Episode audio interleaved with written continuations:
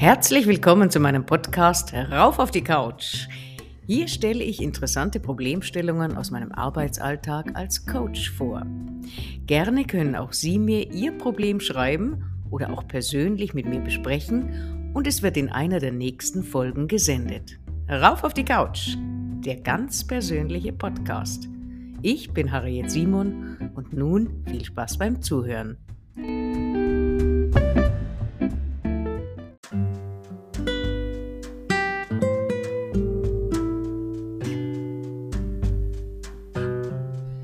Mein Thema heute, vier sind zwei zu viel. Folgende Geschichte.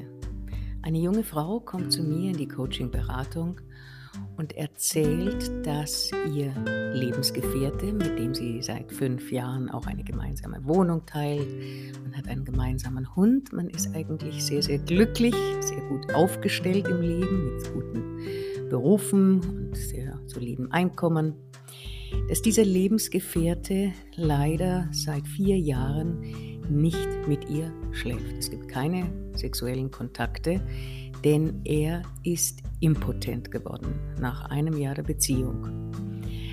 Und in ihrer Not ähm, flüchtet die junge Frau, 35 Jahre alt, in ein Verhältnis. Dieses Verhältnis unterhält sie seit inzwischen zwei Jahren ist damit glücklich, aber vermisst natürlich sehr auch ähm, den intimen Kontakt zu ihrem Lebensgefährten, den sie über alles liebt und nicht verlassen will. Er ist die Liebe ihres Lebens. Und wie sie mir schildert, ist es eine sehr harmonische, glückliche Beziehung. Man schätzt das Miteinander abends auf Reisen, man hat ein Ferienhaus, man schätzt die Gespräche und sie ist sich sehr sicher, dass auch er sie über alles liebt. Doch keimten in ihr ähm, der Verdacht auf, dass es vielleicht sich mit seiner Impotenz doch nicht so verhält, wie er es schildert. Seit Jahren und sie tut, was Frauen manchmal tun, ähm, recherchiert auf seinem Handy, in seinen E-Mails und findet, dass er sie wohl seit Anbeginn der Beziehung, seit fünf Jahren, betrügt. Dass er Verhältnisse hat mit verschiedenen Frauen, regelmäßig und ununterbrochen. Ihre Frage an mich war, ob es eine Chance gibt, in zum Beispiel einer Paartherapie das Problem zu lösen, wieder zueinander zu finden und einen Neubeginn zu starten. Ich halte das für möglich. So viel Verrat und Lügen hier auch mit im Spiel waren, halte ich es für gut, für sehr wahrscheinlich, dass diese beiden in dieser großen Liebe, die ihren Alltag, ihr gemeinsames Leben nicht aufgeben wollen miteinander, eine Chance haben, wenn man es richtig anstellt. Und mein Vorschlag an Sie war, dass sich beide zu Gesprächen bei mir einfinden wöchentlich und dass wir langsam anfangen. Beide sollen mit einer Liste der Eigenschaften, die sie am anderen und am gemeinsamen Leben schätzen, zu mir kommen. Und wir besprechen alles Gute in dieser Beziehung. Dann natürlich muss auch diese Sollseite der Liste besprochen werden, nämlich die Dinge, die man am anderen nicht schätzt oder die nervig sind, die kleinen Alltagsärgernisse. Doch summa summarum kann ich hier ganz sicher davon ausgehen, dass das Plus bei weitem dem überwiegt, was man aneinander nicht mag.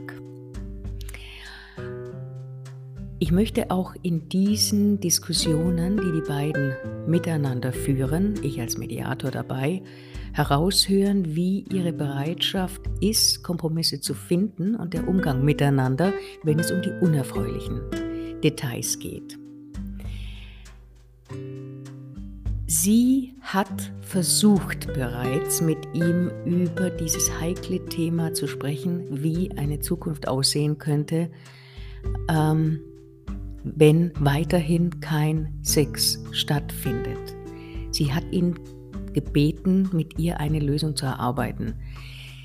Dazu war er nicht bereit. Er steht auf, verlässt das Zimmer, ähm, fühlt sich überfordert in der Diskussion. Jetzt weiß sie, dass er nicht wirklich überfordert ist, sondern dem aus dem Weg gehen möchte, weil er ein, natürlich ein sehr schlechtes Gewissen hat. Äh, und hofft, sie weiß bis heute nichts von seinen zahlreichen Affären. In der Mediation kann ich bewirken, dass er eben nicht kneift, dass er sich nicht der Diskussion entzieht. Und dann gilt es herauszufinden, wie ehrlich kann er werden. Zu was ist er bereit, zu welchen Zugeständnissen. Ich bin nicht der Meinung, dass hier alle Details auf den Tisch kommen sollten. Dennoch werden beide nicht darum herum kommen, sich ehrlich zuzugeben, dass es Verhältnisse gab.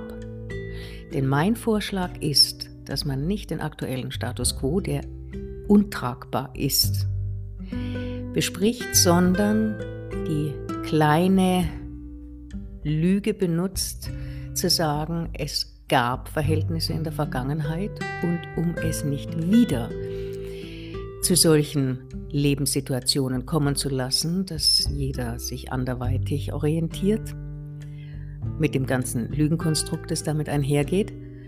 Ähm, es gab in der Vergangenheit Verhältnisse und was können wir tun, damit es in Zukunft nicht mehr dazu kommt? Beide entschuldigen sich beieinander, beide erklären sich bereit für einen Neuanfang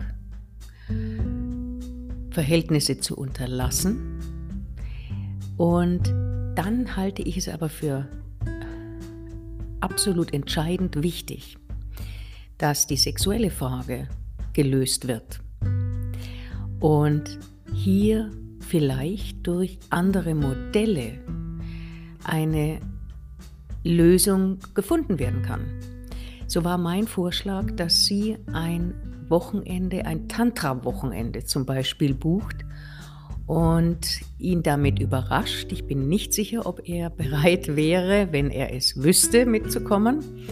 Aber als Überraschungsgeschenk nach dem Motto, Schatz, wir fahren von Freitag bis Sonntag wohin, lass dich überraschen.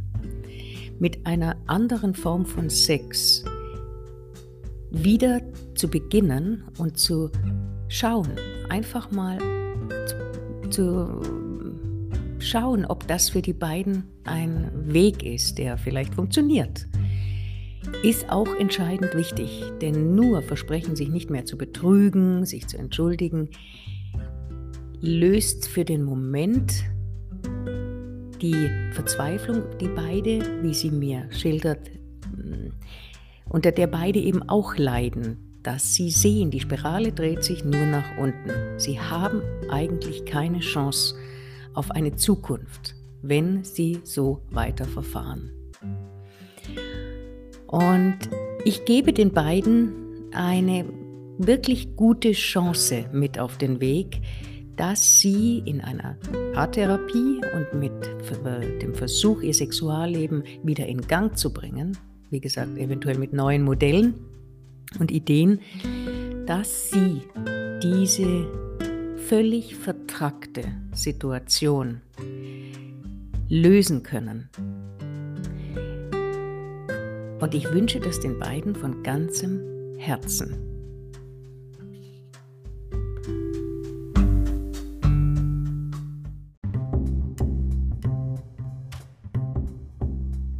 Und das war's für heute mit Rauf auf die Couch, Ihrem ganz persönlichen Podcast. Ich freue mich auf die nächste Folge und hoffe, Sie sind dann wieder dabei.